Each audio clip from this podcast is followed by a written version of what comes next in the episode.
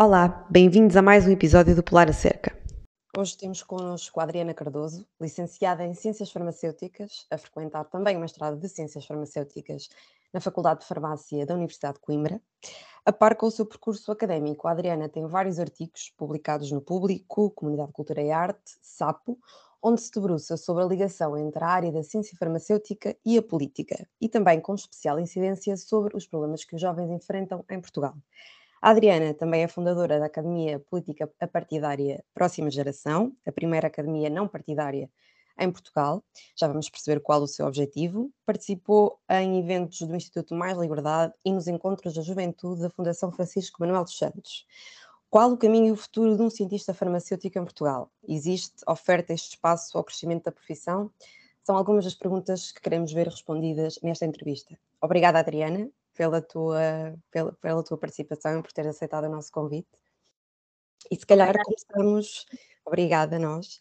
E se calhar começamos por aqui. Uh, esta semana foi apresentado o primeiro documento do Orçamento de Estado para 2023, que põe em vigor uma medida que consideraste importante. Numa publicação recente escreveste que ficámos a saber esta semana que uma das medidas deste Orçamento de Estado é a renovação em contexto de farmácia comunitária das receitas de pacientes crónicos que diminui a burocracia impingida ao paciente, ao médico de família e valoriza o papel do farmacêutico comunitário. Como é que achas que esta medida pode influenciar a vida de um doente e o que é que estava em vigor antes? O que é que a lei permitia ou o que é que acontecia antes? Bom, primeiro de tudo gostava muito de vos agradecer o convite e de cumprimentar todos e quem nos, quem nos estará a ouvir. É um prazer Obrigada estar... Obrigada a nós. Uh, Bom, de facto, isto é uma medida que, que é pioneira uh, neste momento e, e, e, não podemos não, e não posso aqui fingir que não é algo que a minha profissão há muito tenha pedido. De facto, em Portugal, nós somos um dos países em que os médicos uh, retêm um, uma panóplia de, de, de, atividade que não é normal noutros países, ou seja, uh, todas as outras profissões em, em, termos de saúde, sejam os próprios enfermeiros, sejam os farmacêuticos, sejam técnicos auxiliares de diagnóstico, que têm muito menos competências e são muito mais, uh, são muito mais passadas propriamente para os médicos do que, do que noutros países. Eu estive, por exemplo, a estagiar uh, em Londres, em farmácia hospitalar, e é surreal pensar, para eles pelo menos, que nesta questão, nesta questão aqui de, de, de, prescrições e de renovação de prescrições, que não era um farmacêutico em contexto de farmácia comunitária que o faria, uh, e que é de facto um médico de família. E o que é que acontecia um, normalmente? Ia antes, da, antes da, da, aprovação desta medida em orçamento de Estado, neste momento ainda não está em vigor, ainda vai demorar um tempo a estar em vigor, o que é que acontece? Imaginem-se um paciente crónico, um, como muitos idosos são, muitos deles polimedicados, ou seja, tomam entre 3, 4, 5, 6, 7, um, 7, 7 fármacos diferentes para patologias distintas, que são sempre os mesmos e durante muitas vezes décadas. E, portanto, têm receitas que uh, muitas vezes podem ser passadas para mês e meio, mas há terapêuticas que não duram todas o mesmo, o mesmo tempo. É muito simples de pensar que uh, um fármaco para uma patologia tem 30 comprimidos, o outro tem 15, obviamente que necessitam de maneira que não é, não é sempre. Não, não têm que ir uma vez à farmácia para aviar os medicamentos todos, têm que recorrentemente ir a contexto de farmácia comunitária. Então o que é que acontecia? Quando se esgotava um medicamento uh, em termos de receita, tinham que ir ao médico de família ir a um centro de saúde, pedir uma prescrição nova, esperar a renovação da prescrição, atempadamente, claro, porque são coisas que demoram muito tempo, um, porque há muita falta de médicos de família em contexto de cuidados de saúde primários. E no fim disto tudo, e depois de terem acesso à receita, é que iriam à, à farmácia para aviar exatamente o mesmo medicamento que haviam todos os meses. E, portanto, isto obviamente para idosos altamente debilitados, um, em contexto rural, que é muito importante, um, muito afastados até das próprias unidades de cuidado de saúde, que um, vêm na farmácia o primeiro contacto e o último contacto com o profissional de saúde e que se, obviamente, apoiam muito mais naquilo, naquilo que é a farmácia comunitária do que propriamente no cuidado de saúde primário, era é péssimo, pensem uma pessoa com uma mobilidade reduzida e por acaso é autónoma e não vive com familiares e pensem o que seria perder um dia e meio para ter acesso a uma receita. Isto não cabe na cabeça de ninguém.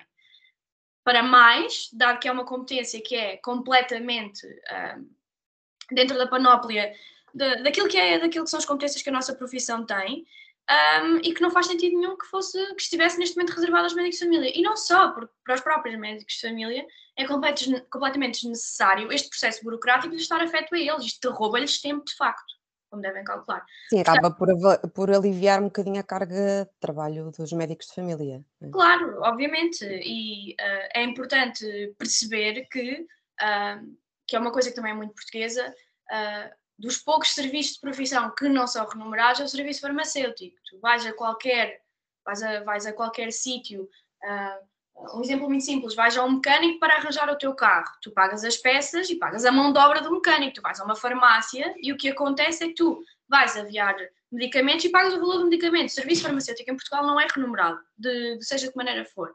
E nós encontramos coisas em farmácia tão simples como uma, um, um paciente que chega lá com as análises para nós as vermos porque não tem médico de família e nós nunca viramos as costas ao paciente. Um, ou coisas também tão simples como a administração de injetáveis porque um idoso sozinho em casa não consegue fazer, ou perceber como é que se aplica a bomba de asma em primeira, em primeira instância, ou, ou como é que se mede a atenção no aparelho deles em casa. Isto é muito, este trabalho é muito apoiado naquilo que é farmácia comunitária e todo não é remunerado. Portanto, Acho que esta medida do Orçamento de Estado é boa, no sentido em que existe, agora em termos legislativos, aquilo que é a valorização do papel do farmacêutico e retirem muito o peso para o próprio paciente. Portanto, em tudo acho que é positivo.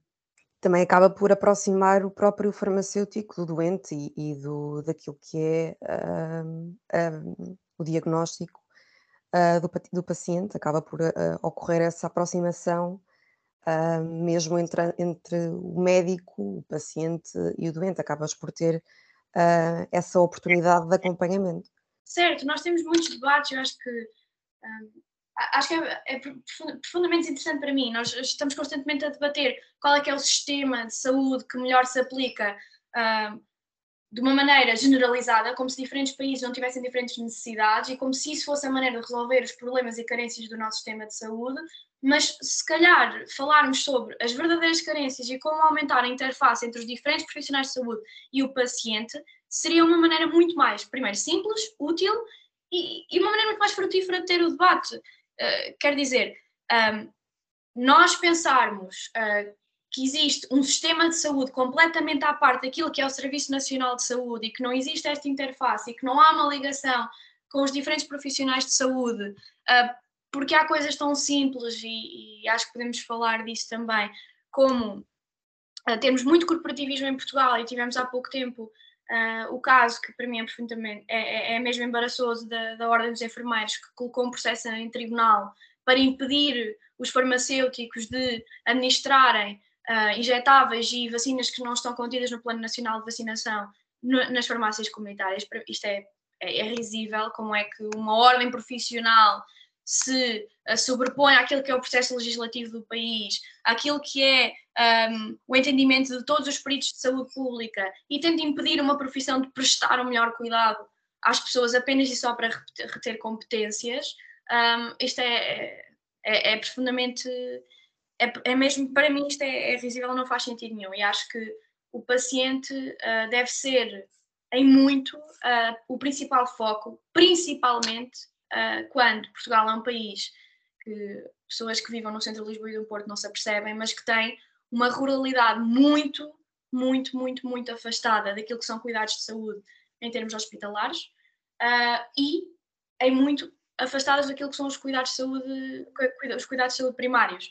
Uh, as pessoas queixam-se muito que há há uma corrida às urgências constantemente, mas não percebem que há muitas pessoas no interior do país e no centro do país que nem sequer têm acesso a médico de família e para irem a uma consulta ao centro de saúde têm que se levantar às seis da manhã para estarem à porta do centro de saúde a marcar fila às oito da manhã. Isto é, é, é, antes de criticar e de, e de e de ter esta atitude quase condescendente com as pessoas, se calhar devíamos pensar em arranjar-lhes um, arranjar-lhes alternativas. Portanto, acho que é importante uh, perceberem cada vez mais que, e, e, acho que a vontade política uh, depende um pouco disto e, e, falha um pouco esta situação de perceber o que é aquilo que seria melhor para o doente. Não de uma forma corporativista, não de uma forma um, para defender interesses, mas de fundo para, para perceber que o paciente tem que ser o melhor cuidado. Uh, e a articulação do sistema de saúde e do Serviço Nacional de Saúde para mim é muito importante. Quando falaste na questão de quando um, um, um doente se dirige a uma farmácia para, para levantar uma receita e que o farmacêutico não é eh, remunerado por essa, por essa intervenção, é um caso português, é um, é um estigma português, existe na Europa também outros exemplos de países que façam o mesmo. É, qual é, é que achas que, desculpa interromper-te, é, todas estas questões que levantaste entre esta distância entre o farmacêutico e o doente, um, com pontos muito, muito pertinentes. Achas que não há vontade política para se fazer diferente? Uh, achas que é, é, é porque podes saber uh, e podes estar a par de outros exemplos uh, europeus e fora da Europa em que, em que funciona de forma diferente e que tenham resultados diferentes.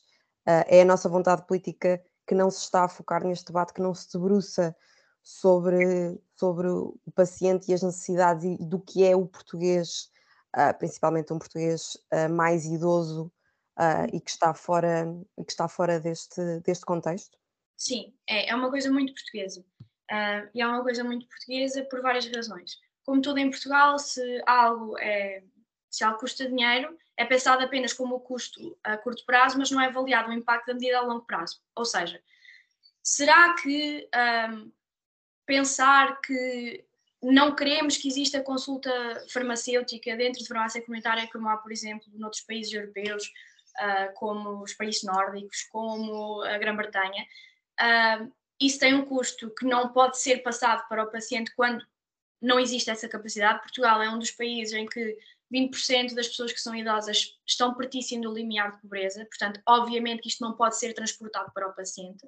Mas será que o Estado não devia pensar no impacto da medida em termos globais? Quanto é que custa este paciente, ao não ser acompanhado devidamente, ao ter uh, aquilo que nós chamamos de PIM, que é a medicação que está uh, potencialmente uh, numa interação danosa? Como, imagina teres um paciente que foi várias vezes à urgência e pode ter ido pode ter estado com médicos diferentes, foi-lhe aplicada a terapêutica e não lhe foi revista a terapêutica anterior, e tem, por exemplo, medicação que está a fazer efeitos opostos e que lhe está a piorarem muito a sua saúde, uh, isto pode ser feito em contexto de farmácia comunitária, como é feito noutros países, e, portanto, quanto é que custaria, por exemplo, esse idoso a ser, a ser, ser internado ou ter que ir a uma urgência porque teve um efeito secundário da, da, da, da interação da medicação? Este custo também não é avaliado. E, portanto, como em Portugal, um dos nossos maiores problemas é não fazermos uma avaliação de políticas públicas, seja de que contexto contexto seja, seja pré-aplicação de, de, de, políticas públicas ou pós-aplicação de políticas públicas, um, é sempre visto aquilo que é o custo a curto prazo. Uma das principais causas de internamento neste momento é, é a interação entre medicação que é potencialmente uh, que, está, que, está, que está mal aplicada, que são, as, que são o que nós chamamos PINs. E, portanto, como nem sequer, uh, isto nem sequer é, é, é, algo que é falado ou valorizado e é algo que nós há muito tempo pedimos, por exemplo, que esteja num serviço de urgência ou no serviço de consulta externa esteja um farmacêutico hospitalar para que esse farmacêutico possa fazer a revisão da medicação. Vocês imaginem-se um idoso que chega a uma urgência completamente baralhado e chega um médico ao pé dele e pergunta-lhe qual, qual, é qual é a medicação que toma normalmente. E alguém como, por exemplo, a minha que toma 15, 15 medicamentos diferentes por dia. Portanto, não sabe, nem, nem sequer sabe explicar. E como isto pode ser muito chocante para vocês, mas é verdade, uh, os sistemas de informação hospitalares e de farmácia comunitária não se interligam. Ou seja, o farmacêutico comunitário não tem acesso à medicação que o paciente, por exemplo, começou a tomar de novo no hospital, e o hospital não tem acesso à medicação que outro hospital ou que outro, outro, outro serviço de saúde aplicou ao paciente. Portanto, não existe esta interligação de, de sistemas de todo. Portanto, uh, era muito importante esta valorização ser feita em, em, em, em termos de farmácia comunitária e farmácia hospitalar, porque é para isso que serve a minha profissão, como serve, como serve noutros países. Queria só dizer aqui mais uma coisa que é, que é importante. Uh, porque é que isto é, é, especial no contexto português? Acho que é importante falarmos nisto. Uh, muitas, poucas pessoas sabem, mas uh, no memorando da Troika, uma das principais medidas que foram, que foram aplicadas para diminuir a despesa, a despesa pública foi precisamente no setor do medicamento, no setor das farmácias. E o que é que se fez? um, aplicou-se em Portugal aquilo que se chama margens regressivas em farmácia comunitária. O que é que isso significa? Um medicamento, por mais caro, se ficar mais caro, a farmácia ganha menos em termos de margem. um, e uh, tentou-se transitar isso muito bem, na minha, na minha opinião, cada vez mais para medicamentos genéricos. Uh, o que é que acontece? Em contexto de farmácia comunitária, como não existem estes serviços farmacêuticos e todo o tipo de, de panóplia de serviços que são oferecidos noutro, noutros países, 75% daquilo que é um, aquilo que é o modelo de uma farmácia é aviar medicamentos sujeitos à receita médica que a uma grande maioria são prescritos por a denominação comum, ou seja, pelo nome do, composto ativo e não pelo próprio medicamento. Portanto, aquilo que um farmacêutico faz, em grande maioria no seu dia, é mesmo aviar, aviar receitas. E, portanto, um, eu diria que uh, pensar naquilo que é feito noutros países, como por exemplo temos em, em Portugal, uh, um dos países, como eu já disse, que estamos a inverter aquilo que é a nossa, a nossa pirâmide demográfica. Cada vez mais temos idosos, cada vez mais temos idosos que estão longe do acesso a, a cuidados primários e cuidados de saúde.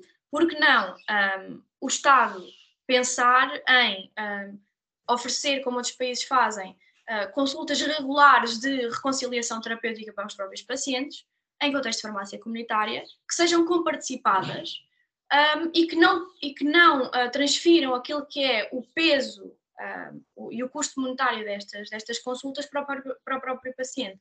Porque não, não é, é impossível uh, num país como, como nós temos uh, e coisas que nós vemos em farmácia comunitária, por exemplo, chegam pessoas para aviar receitas e têm um medicamento mais caro e um, eles, nós dizemos que, que, que temos e que, que, pode aviar, e eles ficam a olhar para nós, hum, se calhar no início do mês eu venho cá buscá-lo. Há, há, uma grande carência em termos de idosos, termos, eh, uma carência monetária nos nossos idosos, é impossível pensar que isto possa ser transportado para o paciente. É um investimento em termos de saúde pública, é um investimento em termos de saúde pública a longo prazo, tal como era, por exemplo, ter dentistas no Serviço Nacional de Saúde. Mas como em Portugal tudo é visto, como eu já disse, na, no impacto orçamental a curto prazo, e como as políticas públicas são feitas a pensar na próxima eleição, uh, tenho muitas dúvidas que isto alguma vez esteja aplicado. Tudo o que referiste um, é um bocadinho descentralizar os serviços, os serviços de saúde, parece que está tudo muito acumulado sempre uh, nos, mesmos, nos mesmos polos e isso acabaria talvez por descentralizar aquilo que é a carga de, a carga de resposta que se está a tentar dar a todo o tipo, a todo o tipo de paciente e poderia uhum. contribuir uh, também, também nesse aspecto. Um, Completamente, sim. Aquilo que, aquilo que diz então é mesmo, é mesmo falta de foco uh, daquilo que é uh, o debate e daquilo que deveria ser o foco de, de, realmente do que é que é o custo de estarmos, de estarmos um, a investir de certa forma num doente, porque na questão, da, na questão da saúde acho que para além de não se ter assim tanto debate, debate ideológico, falta muito debate ideológico na generalidade dos temas, mas, uhum. mas um, falta sempre um bocadinho, falta sempre um bocadinho este aspecto, mas um, eu acho que o, o, sistema e o Serviço Nacional de Saúde, mas, mas, se calhar um bocadinho mais o Serviço Nacional de Saúde, um, cai sempre um bocadinho uh, na questão, na questão ideológica. Portanto, uhum. se uh, o que é que, o que, é que um, custa mais ou se, se deve ser mais uh, público ou privado. E acho que estas questões acabam por falhar um bocadinho um, nesse sentido, porque acaba por se, por se retirar valor a coisas que são muito mais, poderiam funcionar de forma muito mais eficiente, uh, e perde-se um bocadinho o debate à volta de, de, questões, se calhar, não tão não tão práticas para o nível, para o nível de saúde do paciente e para o nível de eficiência uh, do tratamento do paciente. 100%. Concordo a 100%, sim. Acho que, acho que em Portugal um, é, como, é como eu digo, uh, pensa-se nas coisas muito no impacto orçamental, porque como somos um, um país uh, muito com, com muitas carências e uh, um país que, que, que no fundo falar, falar de Portugal como um país que investe fortemente naquilo que é saúde a longo prazo é, é impossível. Nós temos isto em muitas componentes e há, há, reivindicações de muitas profissões nesse sentido. Como eu já disse há pouco, uh, na questão dos dentistas, uma, uma criança carenciada, a única medida uh, que é aplicada para uma criança carenciada é o cheque dentista, que é risível profundamente. Aquilo que é o cheque dentista em nada suprime aquilo que são as carências, das pessoas, principalmente das pessoas mais privilegiadas e que não conseguem ir a um dentista privado.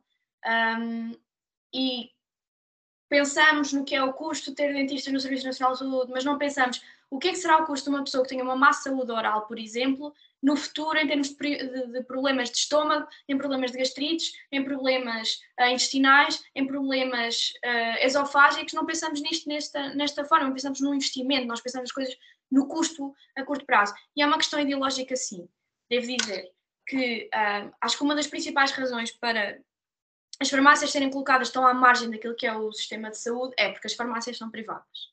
As farmácias são, são, são, são uma empresa, no fundo, cada farmácia é uma empresa e, e existe muito, um, muito esta incapacidade, acho que do próprio Serviço Nacional de Saúde, de, de perceber que estão ali profissionais de saúde, estão profissionais de saúde que só são formados no público. Uh, são formados no público e são formados com uma visão de, de cuidar e de, e de tratamento. Um, o salário base de um, farmaci, de um farmacêutico comunitário em Portugal é baixíssimo. Uh, temos pessoas que todos os dias são, são confrontadas com, com situações que manter-nos no, no, no, naquilo que é o, o setor da, das farmácias comunitárias muitas vezes é por profundo amor àquilo que é a profissão e à clínica, um, porque vemos situações de facto vemos situações no dia a dia e, e, vemos nos próprios pacientes, não vemos no, no sistema de saúde, não vemos naquilo que é a vontade política, não vemos naquilo que Portugal tem em, em, que é um, um, dos nossos maiores males, que é o corporativismo absurdo que temos. Tivemos há pouco tempo também uh, a, a bastonarem do, dos, dos enfermeiros a dizer que os farmacêuticos não podiam administrar vacinas Covid porque não sabiam mexer num sistema informático. E quando nós ouvimos este tipo de coisas, depois vemos a valorização que o paciente nos dá no dia a dia, um, são coisas completamente distintas. É uma questão ideológica, é, é uma questão de corporativismo, é, e é, é uma questão de falta de pensamento a longo prazo, e falta de investimento naquilo que é o paciente. E quem perde, no fundo, é o utente. Porque okay. as farmácias acabam por entrar em falência, desde a aplicação das margens regressivas, aumentou em quase 45% aquilo que são as falências das farmácias comunitárias. E eu quero só, quero só deixar aqui bem claro que, como eu já disse, num país uh, em que o interior tem uma grande falta de acesso a cuidados de primários, as, as próprias farmácias também entrarem em falência é um drama para as pessoas que, que vivem na zona é um absoluto drama. Imaginem-se uh, ser um idoso com falta de mobilidade, que o único, único sítio que tem, a única casa de saúde no fundo que tem é uma farmácia, e depois a farmácia da zona fechar porque não tem liquidez e não consegue manter a farmácia aberta. Onde é que essa pessoa vai? Ainda por cima, se for uma pessoa que, um, como eu já disse, é um idoso que está, que está isolado e que não tem, que não tem familiares. Uh, portanto, para mim, a falência do, do, pode vir a ser o setor das farmácias comunitárias é uma questão também de saúde pública. Obrigado. E eu queria regressar um pouco atrás um, e fazer uma questão um, que talvez consigas dar uma opinião. Tu tocaste, por exemplo, no, no tema do corporativismo um, e no facto de ser uma questão ideológica, e eu acho que isso, esses, esses tics acabam também por estar ligados a algo que tu também falaste anteriormente, que era, por exemplo, a falta de visão a longo prazo, ou um excesso de preocupação apenas com o que é o investimento atual, sem pensar muito no que é o investimento futuro, porque muitas vezes, como tu dizes, estão interligados. Por exemplo, na Alemanha uh, há uma aposta forte, uh, por exemplo, na prática de esporte, etc, etc, porque percebe-se que é uma forma de, a longo prazo, poupar dinheiro no, no sistema de saúde.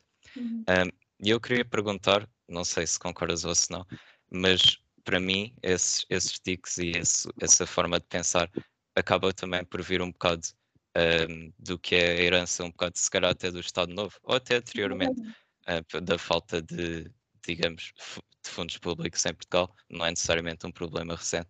Um, uhum.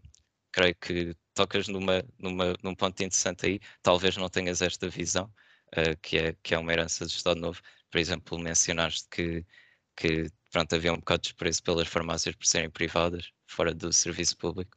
Talvez, Uh, mas, mas creio que gostava de, de, acrescentar esse ponto e saber já agora a tua opinião sobre, sobre aquilo que eu disse.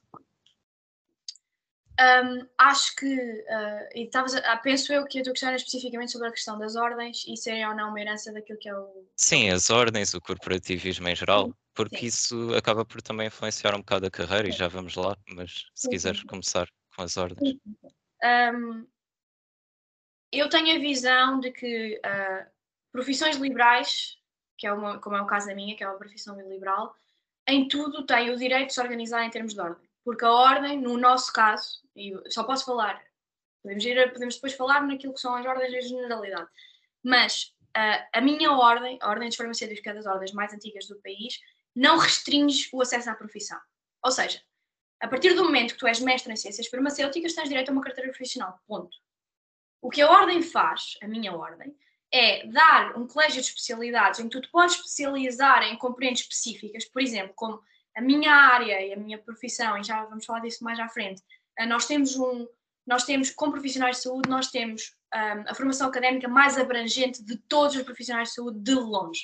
Nós podemos fazer tudo dentro do Sistema Nacional de Saúde, do Serviço de Saúde, uh, do Sistema Nacional não, do Serviço de Saúde, um, da indústria farmacêutica, a investigação, em tudo que tu possas imaginar, os farmacêuticos têm competências académicas para tal. E, portanto, um, o Colégio da, de, de, Especialidades da Ordem dos Farmacêuticos permite, por exemplo, se tu quiseres ser um farmacêutico da área industrial, teres uma especialização em pós-graduação que inclui já, pode já estar no mercado de trabalho e teres desconto dessas horas no, na tua própria especialização, um, e portanto, como não restringe o acesso à profissão, sendo uma profissão liberal, acho que faz sentido na, na, nossa, na nossa condição. Contudo, contudo, também sou uma liberal e também acho que uh, se o Estado é que o Estado e, e, e o nosso Ministério da, da, Educação é que permitem vagas de acesso ao ensino superior e se a nossa Assembleia da República que legisla sobre aquilo que é ah, o próprio fundamento, o que é uma profissão, em nada deve uma ordem restringir o acesso à profissão. Claro. E muito mais, uma tentativa que muitas ordens, muitas ordens têm de restringir outras profissões e, e, e profissões estas com ordens ou não, de terem competências porque querem reter competências próprias e porque é assim que sentem que se valorizam e que se mantêm num papel elitista e num papel de uh, quase uh, topo de hierarquia social. Uh, o exemplo que eu dei há pouco de, uh, da questão da vacinação, uh, existem 3 mil farmacêuticos especializados em vacinação, não só em farmácias comunitárias, mas nos sistemas de saúde, e posso dizer que nenhum farmacêutico inoculou uma única pessoa durante a Covid-19, porque a Ordem dos Enfermeiros não permitiu. E, portanto, diz-me assim, no fundo os portugueses conseguiram se vacinar em massa, certo, mas se calhar podemos ter um ímpeto inicial muito superior àquele que acabámos por ter, porque não fomos buscar oferta que no fundo é que tínhamos. Certo, certo. Eu acho que essa questão entra um bocado, sem querer estender nisso, eu acho que essa questão também depois entra um bocado também na própria disponibilidade que havia no início das vacinas e uh, mas eu percebo o que estás a dizer. Claro, quanto mais recursos tivermos, uh, se conseguíssemos agilizar o processo, seria melhor. Uh, mas pronto. voltando também, agora sim, se, se se, se, quisermos, se quiseres, Adriana, vamos mover de tópico para, para a carreira de ciências farmacêuticas. Já mencionaste que, que a ordem, no vosso caso, não restringe, não restringe a profissão, que é pessoalmente uh, um dos problemas que eu tenho com outras ordens. Não, não sou necessariamente contra as ordens, mas só para ficar este à parte. Um, como é que eu gostava de começar pelo início do que é a, qualquer carreira, que acaba por ser a, a formação curricular. Um, um, um aluno que entra no curso de Ciências Farmacêuticas, o que é que um aluno pode esperar e quais é que vão ser os seus maiores obstáculos no percurso académico? Eu acho que o principal obstáculo do percurso académico é ser obstáculo e devo dizer obstáculo, mas depois no fim de, do curso e quando se inicia a carreira um, é das principais valências que nós temos. Nós temos um curso que é muitíssimo denso. Um, Pós-Bolonha foi criado um mestrado integrado, são cinco anos, um, em que temos, por exemplo, é um curso que é tão vasto e tem tanta, tanta carga curricular que nós fazemos uh, quase 3 mil horas de estágio, de, de estágio ao, ao, ao, longo, ao longo do curso, que só descontamos mais ou menos 140 horas ao longo do curso até chegar ao quinto ano, e depois no quinto ano temos estas horas de estágio, junto com uma época de exames no, no início do ano, isto, e uh, aquilo que é chamada a monografia, ou seja, a tese. Portanto, é um curso muitíssimo um, pesado em termos curriculares. E porquê? Nós temos, um, temos uma formação de base que uh, é muito ampla. E sendo muito ampla, ap apresenta também um desafio que é há muitos alunos que chegam ao, ao, terceiro e quarto ano e não fazem a mínima ideia daquilo que querem fazer em termos profissionais porque tiveram uma formação tão abrangente que sentem, sentem, sentem no fundo que não foram focalizados para nenhuma área em específico. E uh, as diferentes cadeiras que acabamos de ter e aquilo que é a, oferta académica que temos, nem sequer nos restringe para uma área específica. Se eu tiver uma cadeira de dermofarmácia como nós temos, eu aprendo tudo desde em farmácia comunitária. Chega um paciente ao pé de mim, tem a cara super rosada, tem borbulhas uh, que estão obviamente um, com pus, e eu sei o que é que é de fazer àquela pessoa e o que é que lhe é de aconselhar, como também sei como é que coloco um, um, produto no mercado e como é que eu faço o requerimento a uma autoridade, a, a uma entidade reguladora para colocar um, um, um, produto cosmético no mercado, como também sei como é que eu vou formular em termos de indústria. Portanto, nós temos esta abrangência, esta panóplia naquilo que é a oferta, a oferta académica. Portanto, no percurso académico em si, o principal obstáculo é esse. É um curso que temos um, muitas cadeiras por semestre, é um curso muito pesado, com, temos, temos uma coisa que é muito é muito é muito nossa não não, não é vista em, nos cursos de outras áreas áreas de saúde que é durante o ano temos avaliações muito práticas que nos restringem o acesso à avaliação teórica e portanto estamos desde o momento que entramos na sala até o momento do último exame da época de exames estamos constantemente a estudar. Portanto é um curso muito denso e muito pesado. Mas eu diria que para qualquer profissional de saúde e um profissional de saúde que não queira uma prática clínica muito densa, como é o caso, por exemplo, de, médicos, e que não querem, pronto, não sentem que essa prática clínica seja indicada para, para eles, eu diria que o curso é, é, é, o curso, é o melhor curso que alguém pode tirar nesse sentido, porque dá-lhe mesmo uma abrangência enorme, mesmo, enorme. Um, e, e, é, dá, e, também dá muita, muito estofo, não é? Sendo um curso bastante prático. Muitíssimo. Por exemplo, tu tens, tens farmacêuticas que contratam para marketing farmacêutico não vão contratar especialistas em marketing, vão contratar farmacêuticos que depois eles próprios dentro da empresa especializam em marketing. Portanto, nós temos uma temos um, um arcabouço em termos técnicos e não só técnicos, em termos uh, propriamente de policy, que é, é, é, é inédito, é, é, nosso mesmo. Portanto, eu diria que um, o aluno no curso vai penar muito, é verdade, vai penar muitíssimo, mas no fundo, no fim, no fim do curso um, está muitíssimo preparado e muitíssimo bem formado. Ok, ok. Muito obrigado. Um, interessante uh, fazer, fazer os paralelos. Pronto, com o meu curso também acaba por ser um bocado assim horário, não tenha nada a ver.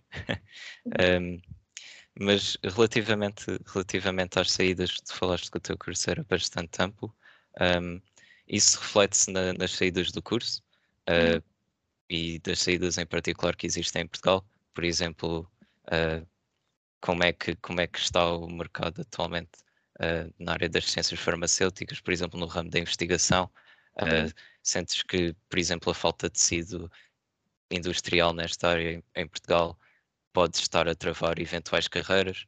Ou se, por exemplo, há demasiado foco no setor de serviços, pronto, no, no, caso das ciências farmacêuticas, como é que fazia, farias uma overview disto tudo? Um, o overview que eu faria é um pouco. vai ser geral naquilo que é Portugal, porque impacta a minha previsão, mas, mas não é específico, acho que é, acho que é geral. Tocaste num ponto interessante que é o facto de Portugal ser, ter uma economia que é muito direcionada para serviços e não investe naquilo que é uma capacidade produtiva nacional, que não tem problema nenhum em ser capacidade produtiva nacional sendo, sendo liberal, porque acho que um país que orienta a sua economia apenas e só para aquilo que é a disponibilidade de serviços, é uma economia que, pelo menos a curto, pelo menos a longo prazo, vai acabar por ser de alguma maneira insustentável. É um facto que um, Portugal tem uh, indústria farmacêutica, mas muitas das vezes não é nacional, em grande maioria das vezes. Um, em grande maioria são multinacionais que acabam por vir para, para Portugal e que têm cá sedes e não capacidade produtiva em certo, em certo, sentido, em certo sentido e não em capacidade industrial. Para dar um exemplo, um dos maiores parques, um, parques de indústrias farmacêuticas que, que, que existem é, é, em Lisboa, em que há imensos trabalhadores que, que, que têm lá emprego, um, de variedíssimas farmacêuticas, mas trabalham em áreas muito mais administrativas e muito mais comerciais do que propriamente de produção. Um, nós temos em, em, em, Portugal também aquilo que é uma, uma carência de investimento em investigação. Um, temos profissionais que depois acabam por querer seguir a área de investigação, que estão sujeitos a bolsas contínuas. A fundos europeus, a maior parte das vezes. Exatamente, e muito mal remuneradas, um, que é uma, é uma carreira profundamente precária, é uma carreira que não permite ter o mínimo de estabilidade em termos, em termos de vida. Um, a carreira de investigação funciona muito por não ter horas específicas de, de, de, trabalho de laboratório, que depois é sustentado por muitas horas daquilo que é o trabalho uh, por trás daquilo que é a investigação, a preparação, a preparação de artigos científicos. Uh, tudo isso um, é trabalho que não é feito diretamente no laboratório e que é complementar. E não temos aquilo que é um verdadeiro investimento, um, um investimento naquilo que é a, investigação. Não é só da minha área, é. Em é, todas, sim, sim. É muitas áreas. Sim, estou bem ciente disso. e qualquer pessoa que sabe, sabe como é que funcionam as bolsas da FCT acaba por perceber como, o quão complicado é querer fazer uma carreira Sim. em investigação. É que, é que não são só poucas bolsas, uh, pronto, a remuneração, muitas Vai. das áreas não é, não é nada de extraordinário, sobretudo se alguém quiser, por exemplo, descontar para a segurança social, aí, uh, para contar já para a reforma, por exemplo. E ainda há o, o exemplo de, uh, não, não se recebe, obviamente, 13 terceiro e 14 quarto mês, uhum. porque é uma bolsa, est estamos sempre dispostos a, a perder a bolsa, quem, quem, tem bolsa neste caso, uh, e além disso, por exemplo, a nível de empréstimos no, no banco e coisas desse género, uh, pronto, não é um trabalho estável, portanto vai influenciar, e portanto é, é quase, digamos, muitas, em muitas áreas acaba por ser um bocado de suicídio profissional, uh, ir para a investigação é mesmo por amor à camisola, porque infelizmente é um problema um, pronto, que existe bastante em Portugal. É, a falta de investimento é um problema, em tudo no geral, é um problema crónico em Portugal. Mas a capacidade de planear a longo prazo é muito mais. E a investigação toca nisso, não é? Claro, claro. É, é, algo que não é mensurável no, no imediato, no que vai ser o seu impacto a curto prazo. É um investimento no futuro. E, portanto, um, uma das coisas que é feita ainda, uh, e na minha área muito, é um, o complementar entre aquilo que é a academia e a investigação. E então, o que é que é feito? Nas próprias universidades, um, os doutoramentos são utilizados como próprio, próprio início daquilo que é uma carreira de investigação. Sim, um, até, até tese de mestrado. Não, é, na, na, minha, na minha área, até uma tese de mestrado que é feita em investigação significa que é uma pessoa que entrou num grupo que depois sabe que quer fazer um, um, um doutoramento ou um postdoc também e que sabe que é aquela área que quer seguir. Portanto, tem que, é, muito, é muito raro tu encontrares em numa tese de mestrado de, em MIC, foi mestrado em Ciências Farmacêuticas, um, uma tese de mestrado que acaba por ser eh, em, em, investigação, porque uma aposta de um grupo em alguém que ainda está, ainda nem sequer terminou um mestrado é muito raro acontecer, precisamente por falta de fundos. Um, portanto, eu não sei se respondi à tua questão em termos daquilo que é a carreira de investigação, mas um, só queria dar dois exemplos daquilo que são. Quando é feito investimento, o que é que, que, é que significa? uh, que são dois professores meus. Um, eu tenho um professor que é especialista em nanopartículas e está a desenvolver neste momento aquilo que pode vir a ser um fármaco que trata a Covid-19, ou seja, é um fármaco com o, com, com o uso da tecnologia, da tecnologia de nanopartículas que pode de facto permitir, quando alguém um, contrai Covid-19, um, ser tratado uh, com fármaco como se fosse tratado com um antibiótico para uma infecção urinária. Uh, é, é isto que é a base da, base da investigação dele. E tem outra professora que está a desenvolver aquilo que para mim pode vir a ser o futuro naquilo que são as vacinas para, para o tratamento de muitos vírus respiratórios, que é a vaci, vaci, uh, vacinas que são administradas por via nasal. Uh, e se falares com estes professores e lhes perguntares se a via de investigação e a carreira de investigação é algo que eles recomendam a alguém, eles dizem que não. Sim, é, acho que hum, todos, uh, falo para mim, uh, de várias áreas, a maior parte dos investigadores que eu conheço um, também, também, também dizem isso, por isso é, é, é muito preocupante, na minha opinião. Um, mas, mas pronto. Uh, não sei se uh, continua, acho que ias dar outro exemplo. Não, não, era, só, ah, era okay. mesmo. Uh, ok, fixe. Sim. Um, pronto, nós há bocado uh, tocámos no tópico da, da, da, da, indústria que havia, que havia em Portugal e até da própria investigação. E queria fazer uma questão talvez um pouco mais ideológica relativamente a isto, porque depois vai dar jeito para movermos para o próximo assunto. Um, portanto, o, o, que eu gostaria de perguntar é, se, se calhar na tua visão mais, mais liberal e uh, pelo menos o, o que se costuma chamar, eu não gosto do termo, mas neoliberalismo também assenta um bocado no que é o globalismo e na, na troca. Pronto, os princípios que até vêm já do Império do Reino Unido, um, de, de, troca e, e comércio à escala mundial. Pronto, tudo isto para dizer, peço desculpa, a introdução longa.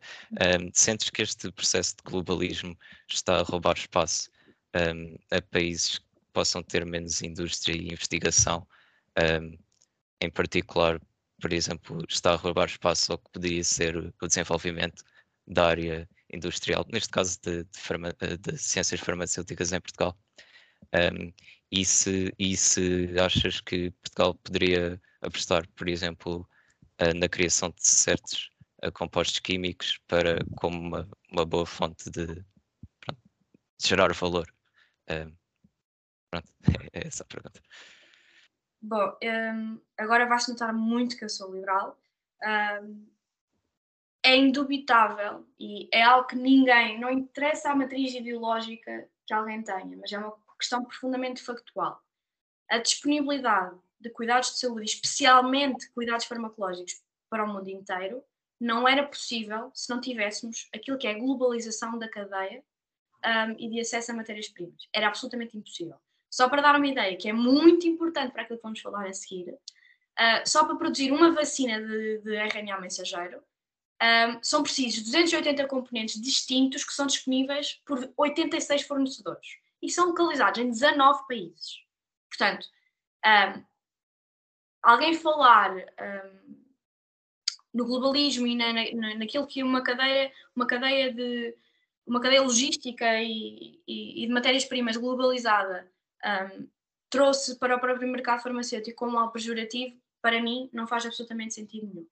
Agora, estando num mercado concorrencial, estando num mercado concorrencial um país que tem baixíssima capacidade produtiva, baixíssimo investimento público naquilo que é, um, naquilo que é uh, o, o, próprio crescimento da capacidade produtiva do país. É óbvio que acabamos por ficar para trás. Óbvio. Uh, nós temos indústrias portuguesas, como é o exemplo da Pharma, que se um, aquilo que fazem é produção de genéricos, de medicamentos genéricos, que são vendidos um, em, em farmácia comunitária, só para dar um exemplo, uma quetiapina que seja da Blue Pharma é vendida, é vendida a 2,37€. Portanto, uh, aquilo que são, uh, aquilo que podia vir a ser uh, um mercado de biotecnologia, ou o mercado daquilo que são os medicamentos raros, ou aquilo que são os medicamentos biológicos, em Portugal não é feito porque nós não temos nenhuma indústria nacional que tenha a liquidez, que tenha a dimensão, que tenha um, a capacidade até em termos de patentes e de, de, de propriedade uh, intelectual que outros países têm. Portanto, isso também tem um contexto histórico, tem um contexto histórico de estarmos atrasados relativamente a outros países em termos industriais durante décadas por causa daquilo que foi a, a, a própria ditadura que acabámos por ter. Uh, mas, até, até, antes disso, mas, mas sim.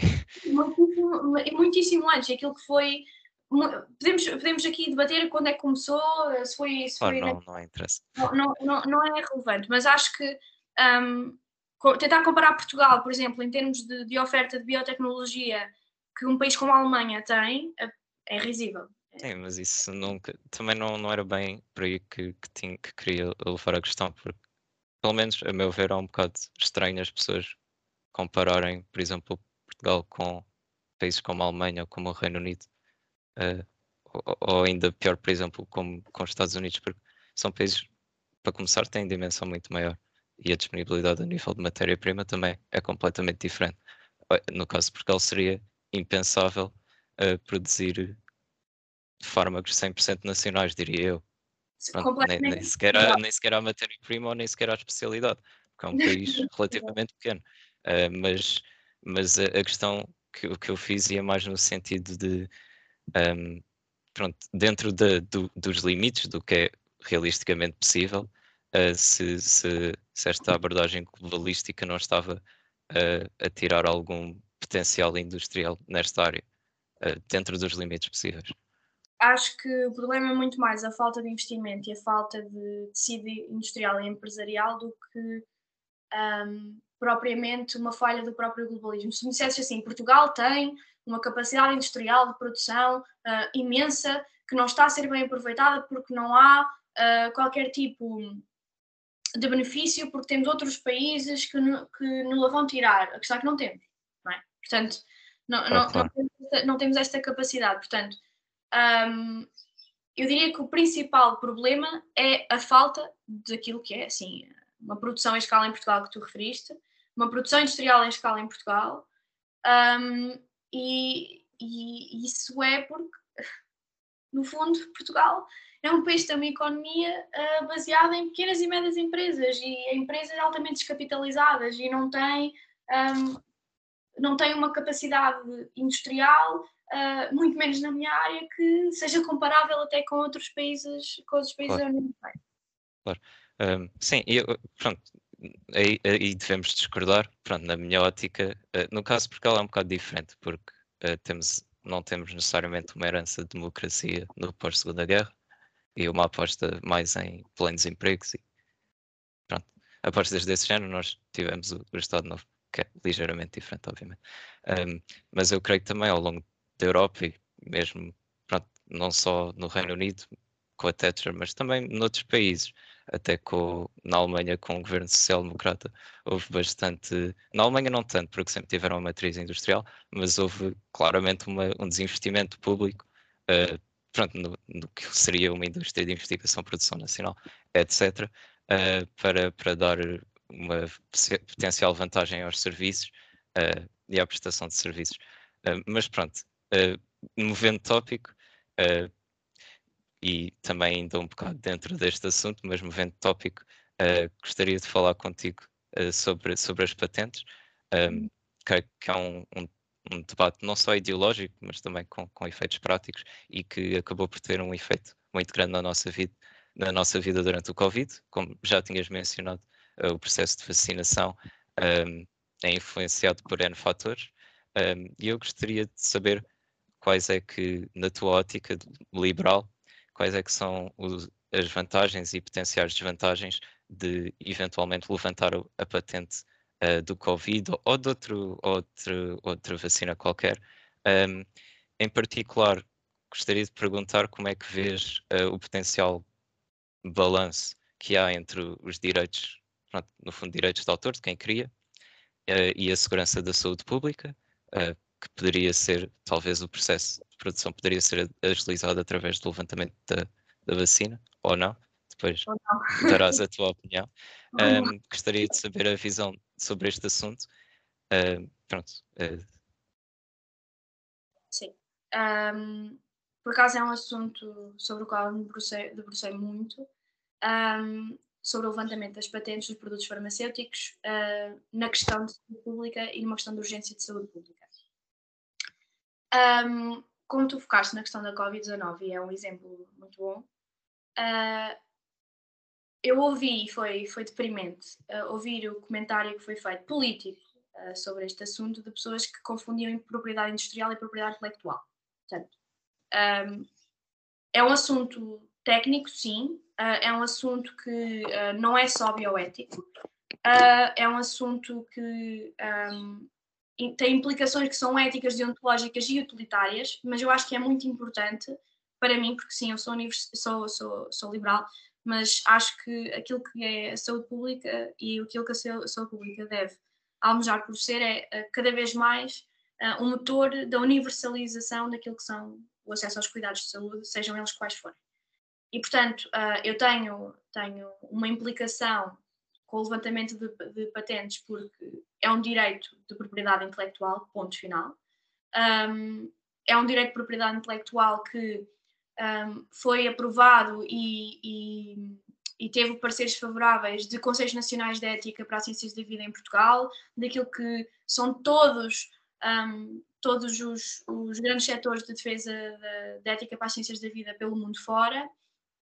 E foi por isso que se formou o Conselho, que é o Conselho TRIPS, que é que é basicamente aquilo que, havia, que, que, que, que acaba por, por avaliar um, todos os aspectos de propriedade intelectual que depois acabam por afetar aquilo que é o acesso um, a cuidados de saúde. Um, a questão do levantamento de patentes na Covid foi proposta pela Índia e pela África do Sul no Conselho de Facto TRIPS e que pediria que o levantamento das patentes durasse três anos e fosse, fosse repensado uh, anualmente. E, portanto, uh, não vou falar nos argumentos, nos argumentos bioéticos para para a defesa da propriedade intelectual porque uh, estão, mais do que, estão mais do que estabelecidos, são lei e nem vale a pena falar disso. E acho que qualquer pessoa que, que seja da minha área deve colocá-los de lado e deve tentar avaliar se o levantamento de patentes faz sentido em termos utilitários, se de facto faria com que pessoas naquilo que são os, os os países de, de, de, baixo acesso e de, de, baixa capacidade económica de terem acesso às próprias vacinas.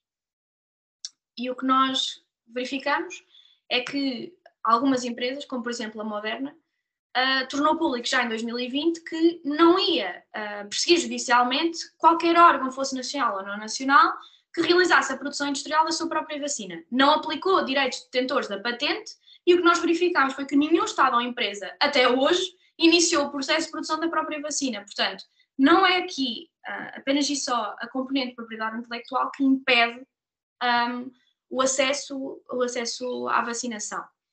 Um, como eu já disse há pouco, é estimado que a vacina da Pfizer, da RNA mensageiro, uh, para a sua produção, sejam necessários, de facto, os 280 componentes disponíveis em 86 fornecedores e localizados em 19 países tal como o equipamento e os profissionais especializados na, nesta própria tecnologia.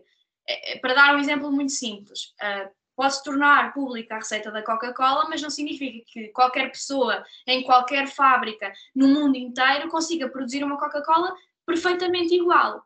O que nós estamos a falar em termos de vacina é que não podemos ter uma vacina um bocadinho mais, um bocadinho diferente de país para país ou no próprio lote. Nós estamos a falar de de produtos farmacêuticos e de, de um produto farmacêutico que estava no, estávamos numa situação de profunda emergência uh, mundial, que não pode ter uma redução de eficácia, de todo que não pode ter uma redução de segurança e que não pode em nenhum momento da cadeia, seja logística, seja de produção, ter alguma coisa que colocasse em causa a, sua, a integridade do próprio, do próprio produto, porque, como devem calcular, uh, imaginem o que seria uh, o movimento anti-vacina agora se tivesse existido algum problema em termos de, de industrialização daquilo que foram as vacinas Covid.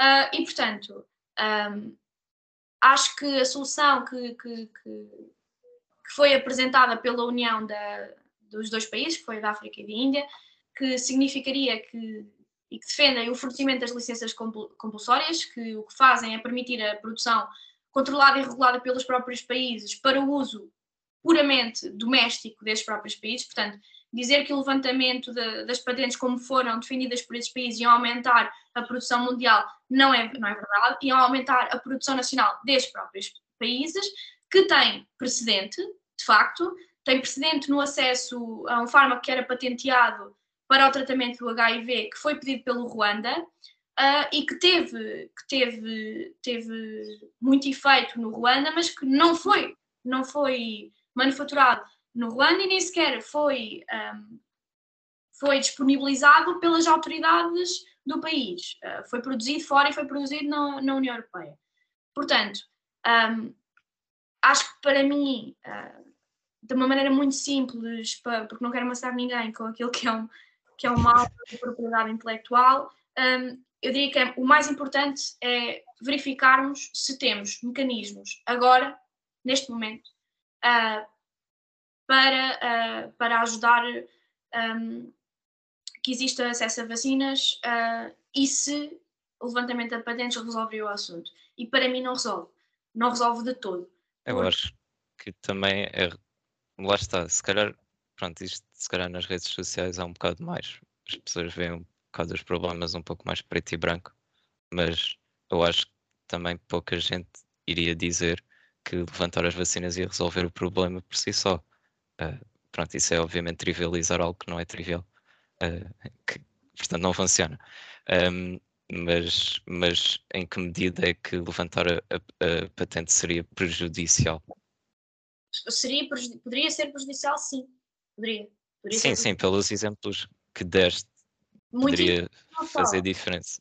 Mas... E, não, é e, não, é só isso, é, uh, tem, tem, isto tem problemas logísticos uh, muito complicados. Imagina, tu és um país que aprovou o levantamento de patente, certo? E tu uh, produzes um componente para a vacina. Mas um país que não uh, votou favoravelmente ao levantamento da patente, não te pode exportar nenhum tipo de componente e tu não podes exportar nenhum tipo de componente para esse, para esse país. Fica travado ali automaticamente aquilo que é a cadeia logística.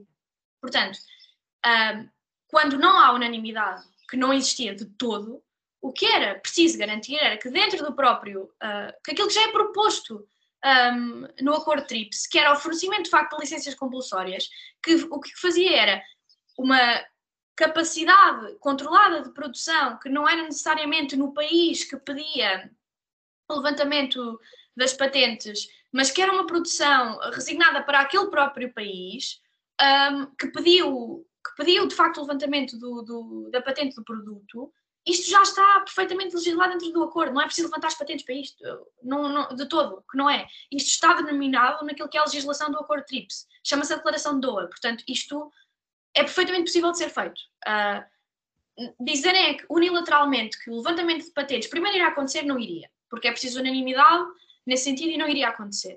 Segundo que um, aquilo que são os artigos do acordo TRIPS iam permitir que uh, mesmo que um país, à revelia daquilo que é o acordo TRIPS, começasse a fabricar componentes para, uh, para um produto farmacêutico patenteado, que conseguiria ir ter acesso a todos os componentes e à capacidade industrial para os produzir, é falso. É profundamente falso. E, portanto, estarmos aqui a debater algo que é falso, que não faz sentido e que não tem utilidade nenhuma, acho desnecessário porque podemos falar daquilo que pode, pode mesmo funcionar.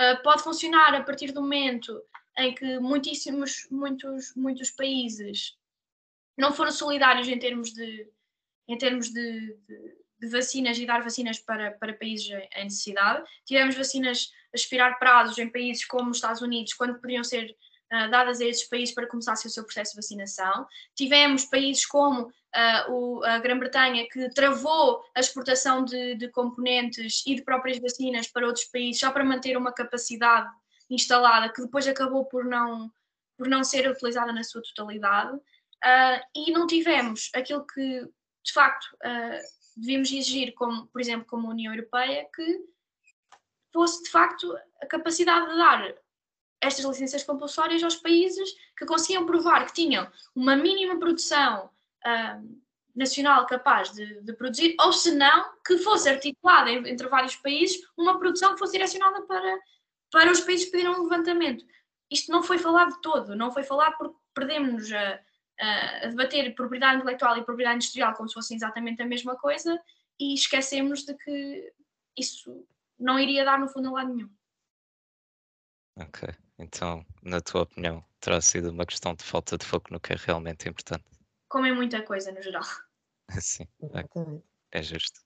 Um, pronto, eu, eu, tinha uma questão, se calhar mais filosófica ainda, sobre esta área. Uh, por exemplo, qual, isto é, se calhar é mesmo demasiado filosófico, mas um, por exemplo, quando foi a, a, a vacina da poliomielite, uh, o criador da vacina, quando lhe perguntaram sobre, sobre uma potencial patente, ele disse que seria um bocado como patentear o sol que era um bocado para ajudar as crianças, etc. Uh, eh, não queria estar a, a, cri a, criar esse, esse bloqueio, entre aspas, pronto, uh, sem querer voltar ao tópico de há bocado. Um, ehm, achas que tem havido uma mudança da percepção de, das patentes e tudo mais desde essa altura? Por, por exemplo, no Covid uh, havia, houve esse debate, certo? Mas, mas nunca nenhum dos criadores da vacina disse algo desse género. Uh, é isso, como eu disse há pouco. A Moderna não fez enforcement da patente para ninguém. A Moderna um, tornou público já em, logo em 2020 que não ia fazer enforcement da própria patente. Portanto, isso significava que alguém tentasse produzir o produto um, da, da, Moderna que obviamente que estaria, que estaria no, no incumprimento legal. E a Moderna disse que não ia fazer esse enforcement. Portanto, não, e, e é uma das principais tecnologias uh, que foi utilizada. E é por isso que isto para mim faz confusão debater isto de uma maneira, como tu estavas a dizer, puramente. Puramente ideológica, I guess. Ideológica. E não numa questão, numa questão, numa questão real, porque uh, a tecnologia da RNA mensageiro é uma tecnologia absolutamente um, complexa. É uma tecnologia. Um, Sim, é algo que já está a ser trabalhado há, há décadas. Não, não apareceu agora. Exatamente, é algo que está a ser trabalhado há décadas e que há décadas que está está a tentar ser pensada como uma terapêutica de futuro para muitas patologias, como por exemplo está agora a tentar ser feito na questão do HIV. Portanto, um, dizer que era tão simples como produzir um genérico numa fábrica não é todo verdade, não, não é factual. Um, uh, e portanto, isso ficou muito, muito, muito claro quando, como eu já disse, a Moderna disse que não ia fazer enforcement da patente e nenhuma, nenhum, nenhuma, nenhum país, nenhuma produção nacional tentou de facto produzir a vacina, porque não havia capacidade instalada, por simplesmente, não havia. Uh nesse caso, e último reparo sobre isto para depois movermos para outro, para outro tópico, também relacionado com patentes, mas outro tópico. Um, eu creio dizer que não vão fazer enforcement. Uh, pronto, e isso às vezes, em termos legais, poderiam ter mesmo assim margem para agir, e se calhar isso também pode ter criado um entrave, ou não, mas, mas seguindo em frente, peço desculpa. Um, ainda sobre as patentes, uh, pronto, muitas pessoas apontam o problema do evergreening, ou seja, peço desculpa e corrijo-me se estiver a dizer algo errado, mas no fundo alterar ligeiramente uma receita uh, de forma que possa se garantir uh, novamente os direitos de produção, uh, mudando ligeir, ligeiramente, seja um medicamento, por exemplo, um, ehm, de forma pronto, de forma quase negligenciável o suficiente para não fazer diferença real, mas para ser legalmente uh, um, uma coisa que é possível fazer, se isto faz sentido. Gosto de fazer a testa com a tua descrição. mas mas uh, como é que um, um uh, gostaria de perguntar se, se vês isto como um problema atual, gostaria de perguntar eventuais mecanismos para, para proteger um, os consumidores nestes casos e, e também voltando à questão que falámos há bocado do globalismo, do protecionismo, como é que vês um, essas duas abordagens, por exemplo, dos Estados Unidos um bocado mais protecionista uh, versus uma, uma abordagem mais globalista neste caso? Um, o processo que tu falaste há pouco de há uma alteração marginal e praticamente insignificante que não colocasse em causa a eficácia ou segurança de um fármaco, isso não existe. O que tu, uh, a partir do momento, uh, até o próprio genérico, para dar um exemplo, um, quando tu tens um fármaco patenteado, tens um, um, conjunto de anos que podes usufruir da patente de maneira monopolista e a partir desse momento tu perdes direito à patente, a não ser que consigas mostrar que fizeste uma alteração no fármaco um, para o tornar ou mais eficaz ou de alguma maneira mais seguro, mas tendo que ter uma alteração da conformação daquilo, para não ser altamente técnica, daquilo que é um, a geometria química do fármaco para ser de facto contabilizado como um fármaco novo. Uh, e não como exatamente o mesmo fármaco, mas tentaste arranjar uma artimanha para não ter genéricos do teu próprio fármaco. Mesmo no caso dos genéricos, é obrigatório tu provares como indústria que quer produzir dito genérico, uma bioequivalência e uh, uma absoluta um, uma, uma, absoluta interligação em termos de eficácia e de segurança entre esses dois fármacos. É, é obrigatório. Chamamos o comparador e, e, o fármaco genérico. Tem que existir, porque uma pessoa, imagina tu um utente que vais a uma farmácia e uh, precisas, por exemplo, um exemplo muito simples, paracetamol, e tens o, tens o Benuron e tens variedíssimos, tens 10, 15 genéricos de paracetamol e te questionam, então mas levo o Benuron ou levo um genérico? Há alguma diferença? Eu, com a maior das seguranças, posso dizer não. E porquê que eu te digo não? Porque foram feitos testes de bioequivalência, como te disse. Um, o regulador garantiu-me pelos processos regulamentares que aquele genérico é igual. Uh, e porque tens uma harmonização e uma disponibilização daquilo que é todos os testes que foram feitos para garantir que é exatamente o mesmo composto, é exatamente o mesmo fármaco que aquela pessoa está a tomar. Porque dentro dos próprios fármacos, tu tens processos que, uh, que são endógenos às próprias pessoas, às, às, aos pacientes, que fazem com que eu tomar uma grama de Benuron possa ser ligeiramente diferente daquilo que és tu, Afonso, tomares uma grama de Benuron. Portanto, se há uma, se há uma, uma variabilidade dentro dos próprios, das próprias pessoas a tomarem exatamente o mesmo fármaco, eu não acho de todo isso absolutamente contra esse conceito uh, de uma alteração marginal insignificativa e insignificante uh, que permita algo ser um, um, fármaco novo. Isso já, o que existe em realidade é um genérico. Existe um direito de propriedade intelectual garantido durante um certo número de anos, dependendo do tipo de classe que é, e um, a partir daí qualquer indústria do mundo pode produzir um genérico daquele fármaco. É o melhor sistema e não vejo que isso seja uma boa, de todo, um, uma boa alternativa. Um, falaste aqui na questão era a questão como é que achas se achas que poderia haver alguma forma de melhorar esse mecanismo, se calhar a nível de controle do, do preço, como é que isso pode influenciar monopólios? Era mais entrar por aí. Sim, um, agora na questão um, dos Estados Unidos versus a União Europeia e os outros países do mundo, um, é muito é muito complicado comparar alguém dizer que o mercado farmacêutico não funciona ou, ou aquilo que é a disponibilização de, de, cuidados farmacêuticos no mundo inteiro não funciona porque dão exemplo dos Estados Unidos, não faz sentido nenhum. Está, o, o, exemplo dos Estados Unidos nem sequer devia ser utilizado porque o mercado de genéricos lá não funciona sequer como funciona na União Europeia, por exemplo. Uh, o direito de patentes lá é uma coisa completamente diferente. É, é perfeitamente possível tu teres no mercado durante décadas um medicamento que eles consideram constantemente um medicamento inovador, mas é sempre o mesmo e nunca tens acesso a um genérico.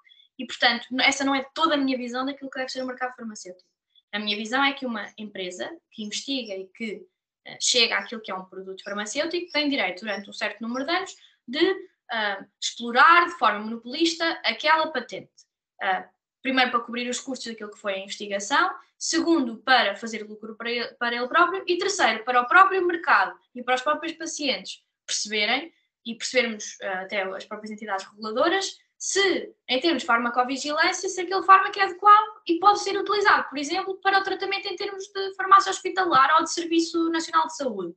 A partir do momento de terminar a patente, deve ser explorado como genérico, tal como é feito. Essa é a minha visão daquilo que deve ser o mercado farmacêutico. E cada vez mais, ah, não em termos de indústria, mas naquilo que é prescrição, acho que é muito importante a prescrição dos fármacos ser feito pelo composto ativo e não por marca. O que nós tínhamos até há poucos anos era que a receita que um paciente levava para casa não era de ibuprofeno, era de urfeno. E não era de, de paracetamol, uh, era Benuron. E, portanto, quando estamos a falar de diferenças, às vezes, de cêntimos para muitos, muitos euros, um, é claro que o Serviço Nacional de Saúde deve privilegiar sempre o uso de genéricos, porque são garantidamente, mais, são garantidamente seguros de igual forma e são garantidamente eficazes de igual forma. Uh, focando agora a conversa uh, em debate ideológico, não na área uh, da ciência farmacêutica, mas na, na política, criaste a Political Academy, a primeira academia não partidária política em Portugal. em que é que se diferencia uma academia não partidária de organizações com ligações a partidos? O que é que vocês oferecem e qual é que foi o incentivo para a criação desta academia? Bom, um, a nossa rede global é de facto a, a Political Academy, é uma rede global que tem, tem academias pelo mundo inteiro. Tem academias em países como o Paraguai, como a Suécia, um, como o Brasil, uh, sendo que no Brasil o Renova BR já conseguiu um, eleger quase 3 mil pessoas uh, para cargos eletivos no país.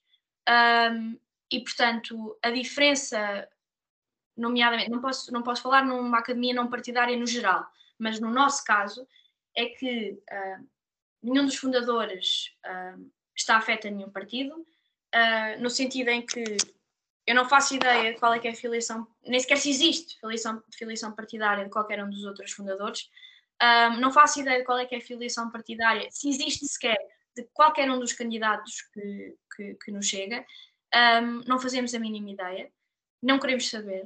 Uh, o que nos interessa é que candidatos uh, e pessoas que acabem por se candidatar ao nosso, ao nosso curso sejam pessoas altamente motivadas e que nós acabamos por sentir que vão de facto beneficiar daquilo que é o nosso programa e o que nós oferecemos é uma componente e uma, uma panóplia de componentes, na, na verdade, de competências políticas que estavam restritas àquilo que era a formação partidária e a formação política dentro dos próprios partidos. Coisas tão simples como tu és uma pessoa que quer criar uma associação. Como é que tu crias uma associação em Portugal?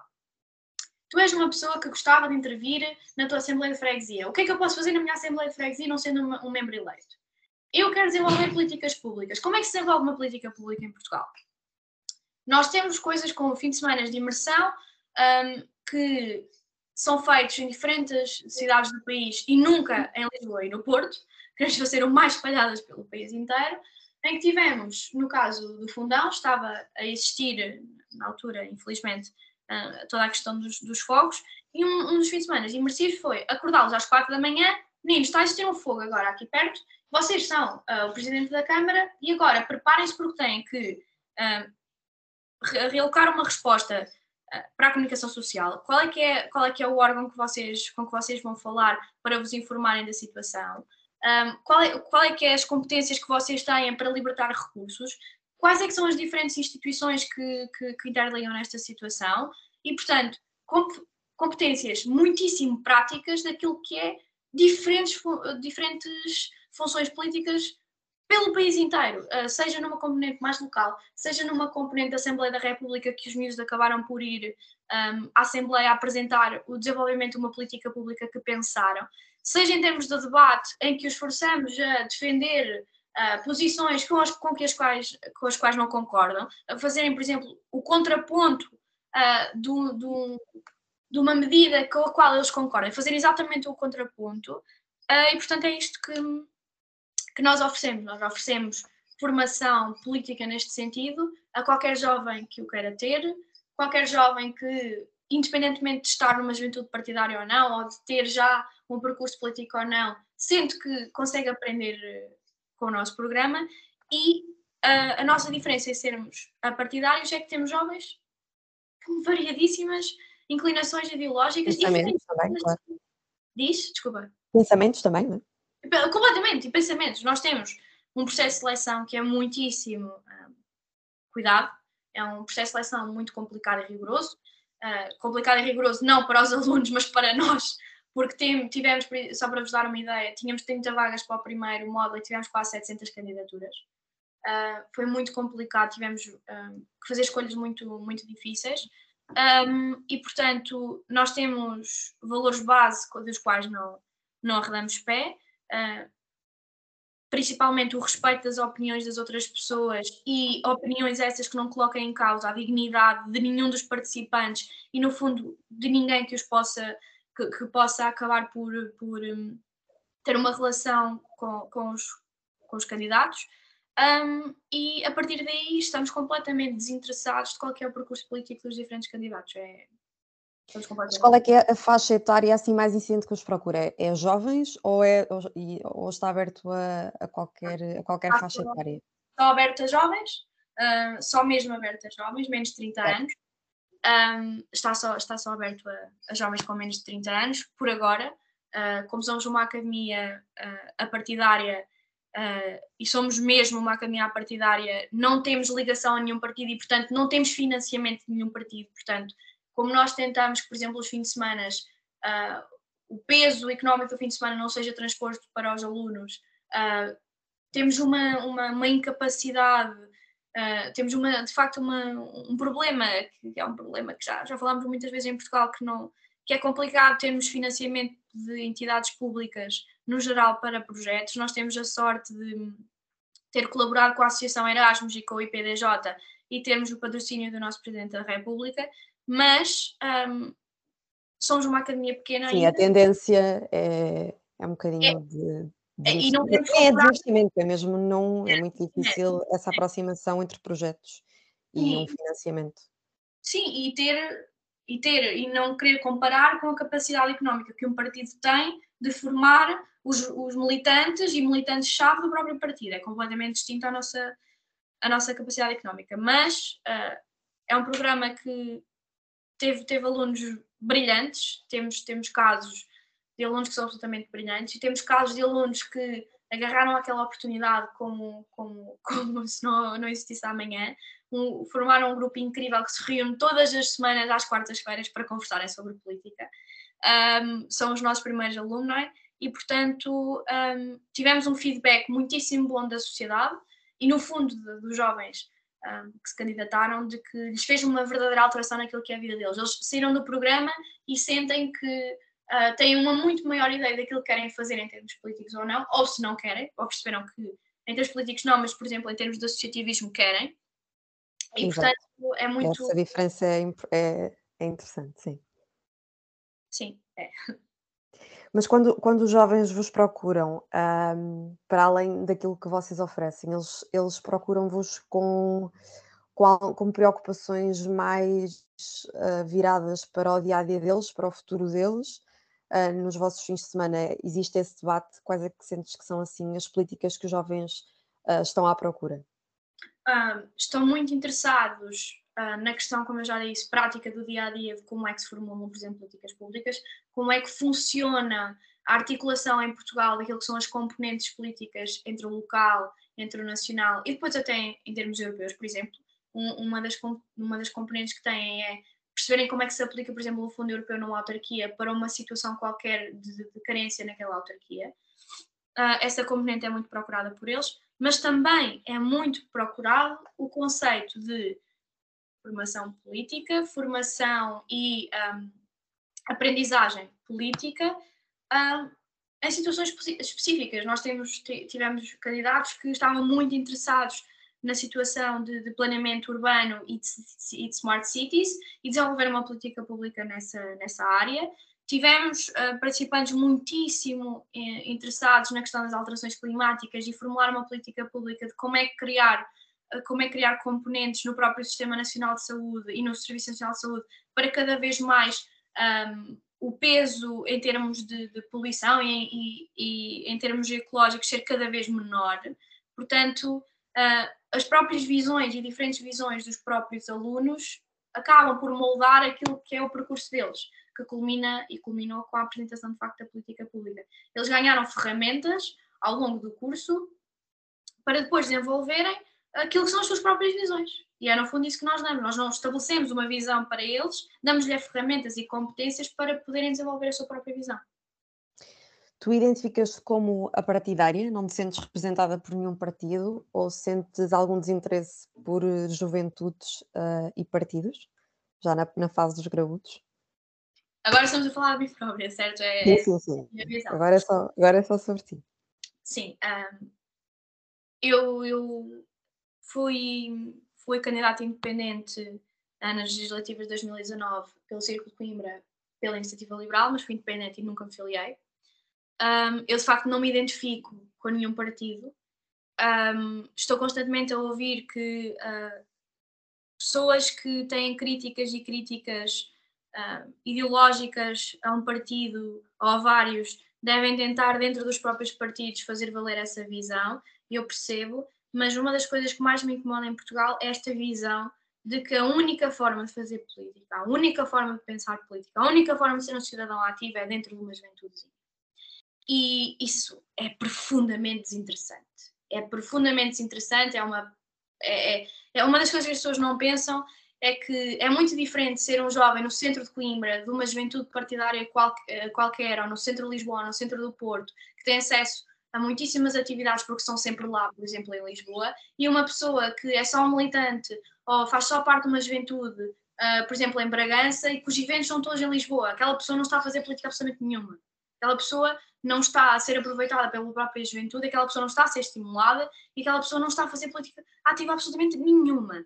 Nós temos casos em juventudes de listas para congressos, ou seja, pessoas que estão a candidatar para lugares delegados em congressos, que têm mais pessoas do que as pessoas que acabam por votá-los. Portanto, para mim, o conceito de juventude partidária é profundamente desinteressante, não coaduna nada com a minha maneira de pensar. Detesto fecharem-me numa salinha a falar sobre juventude e que depois te digam quando tiveres perto de 30 anos e já nem sequer pareças ter perto de 30 anos, já pareces ter quase 40, já podes ir falar política com os graúdos. Não tenho paciência para isso, de todo. Um, mas em termos dos partidos em si, da, da matriz ideológica de diferentes partidos, uh, eu sou liberal sim, mas sou liberal social.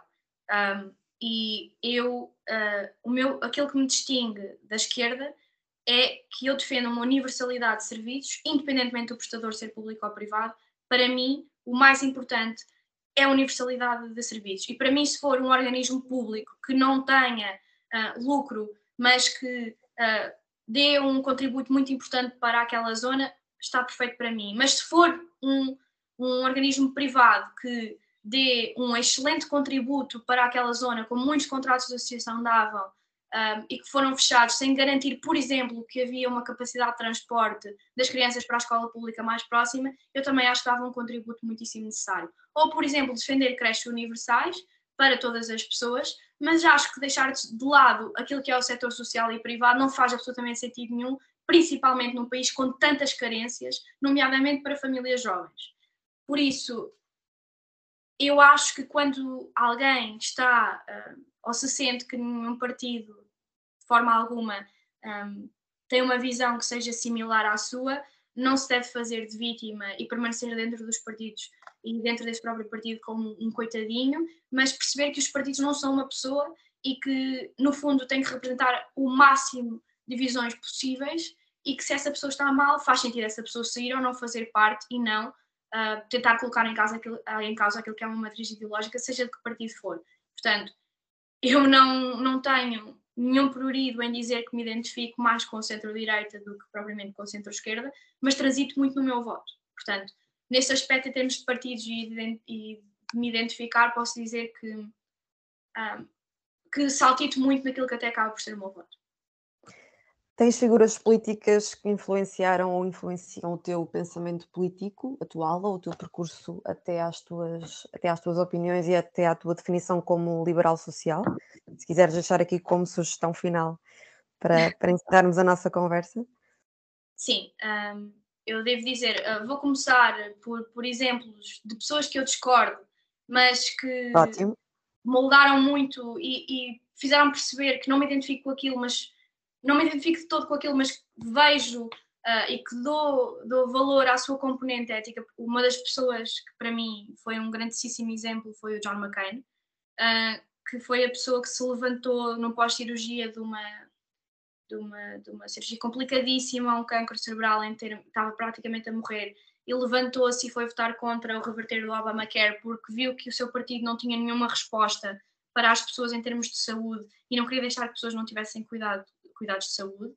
Uh, e foi uma pessoa que, por exemplo, na campanha, na, na campanha das primárias, com o que acabou depois por ser o presidente Bush, nunca desceu ao nível dele, mesmo quando o presidente Bush chamava bastarda à filha dele, que, à filha do John McCain, que era adotada do Bangladesh, e portanto acho que é uma pessoa que, embora fosse conservador, fosse um conservador muito religioso, fosse um conservador uh, daqueles antigos conservadores americanos, é uma pessoa que eu respeito muito naquilo que foi a sua prática política e ética e um, eu como comecei uh, a interessar-me por política muito mais por política dos Estados Unidos do que propriamente por política nacional foi uma pessoa que mudou muito o meu pensamento ele também defendeu várias vezes o Obama uh, não só pronto de alguns insultos menos pronto, várias menos. vezes o Obama quando pessoas lhe faziam insultos inconcebíveis como ele é muçulmano e não é daqui um, o, o John McCain é uma pessoa muito complexa uh, porque ele disse até, até,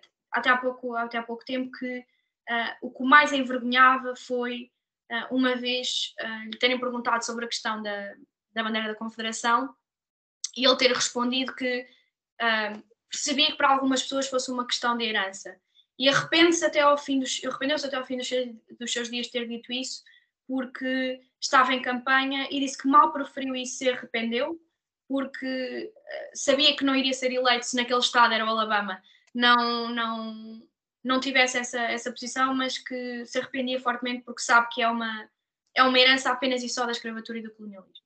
E, portanto, eh, é uma pessoa que eu admi admiro e, admiro, e admirei até, até falecer uh, muitíssimo.